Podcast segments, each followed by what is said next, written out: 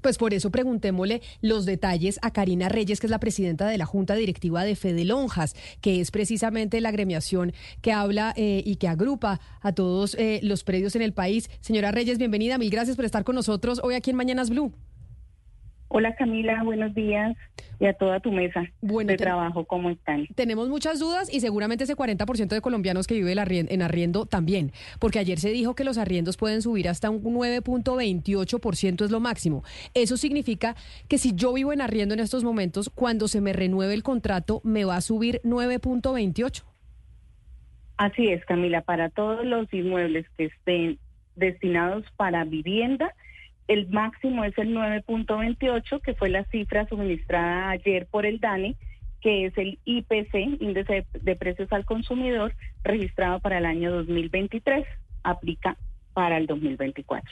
Pero tiene que ser el 9.28 o uno puede negociar con su arrendatario y decirle, oiga, no me suba el 9.28 porque es mucho, mire a ver si me sube un 5% y si mi arrendatario cede y le parece bien, podría no subirse hasta el 9, sino solo el 5, el 4 o el 6.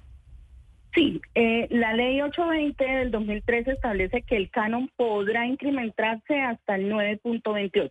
Ya lo demás que tú llegues a acuerdos y generes acuerdos con tu arrendador o con la inmobiliaria que es tu arrendadora, ya es un extra. Lo que está establecido es que el máximo es el 9.28. Señora Reyes, ¿y qué pasa? Sé que no se debe, pero si mi arrendador llega y me dice, bueno, el año ha estado duro, le voy a subir un 15%, ¿qué puede hacer esa persona a la que le van a subir más de ese 9.28%? los arrendatarios deben acudir a las alcaldías municipales que allí regularmente hay las inspecciones de control de arrendamientos, colocar la queja y esta es una causal justa para dar por terminado el arrendamiento. Esto es para los arriendos de vivienda, pero también para los arriendos comerciales. Si usted tiene una tienda y arrienda un local comercial, ¿el local comercial tiene eh, el máximo de aumento del 9.20% o los locales comerciales son una historia completamente distinta? Es completamente diferente. Eh, recordamos que la ley 820, que es la que establece que el incremento podrá darse hasta el IPC, aplica solo para vivienda urbana ya los arrendamientos diferentes a vivienda, se aplica lo pactado en las cláusulas correspondientes en los contratos de arrendamiento. Esto es lo pactado entre las partes. Ahora, yo tengo un arrendo y resulta que el arriendo, yo hice un contrato en mayo, se me vence en mayo. A partir de mayo es que me sube el 9%. El reajuste solo aplica al momento de la renovación de los contratos.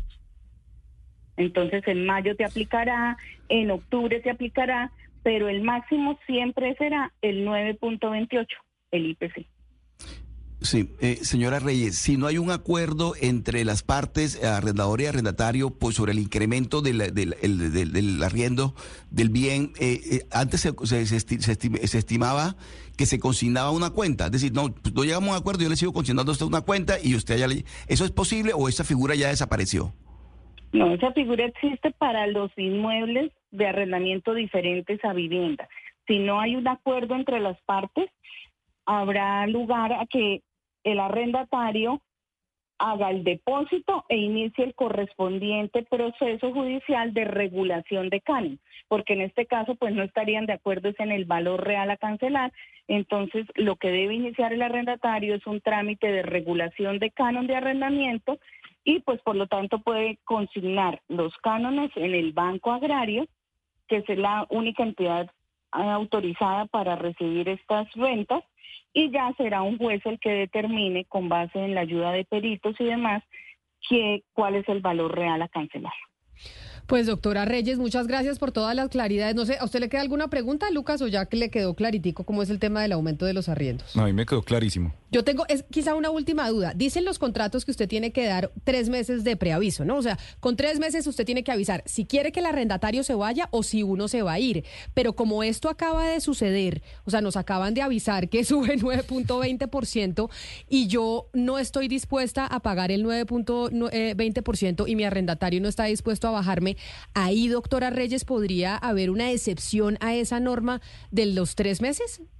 No, no hay excepción y los tres meses se cuentan a partir hacia atrás del momento en que va a llevarse a cabo el vencimiento. Entonces, esos tres meses son con anterioridad al vencimiento.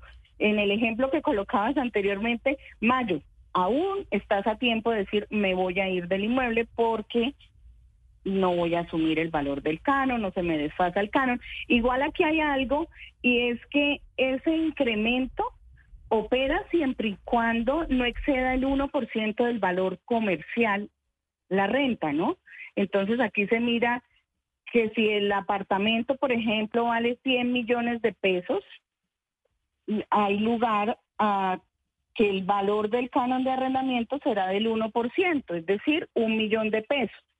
Si ya con el incremento del 928 supera y queda en millón cien mil pesos, ya no operaría ese incremento porque el máximo será de un millón de pesos. ¿Sí? El canon no puede exceder el 1% del valor comercial del inmueble. Pues muchas gracias, doctora Karina Reyes. Creo que nos queda clarísimo con los detalles que usted nos acaba de dar a todos los que tenemos arriendos, que sepan que sube 9.20% en este 9.28, perdón, Camila. 9.28%. Discúlpeme, tiene toda la razón usted, doctora eh, Reyes. Mil gracias por haber estado hoy aquí con nosotros en Mañanas Blue. Mucha suerte en este 2024. Gracias, Camila, y a ustedes. Que estén muy bien.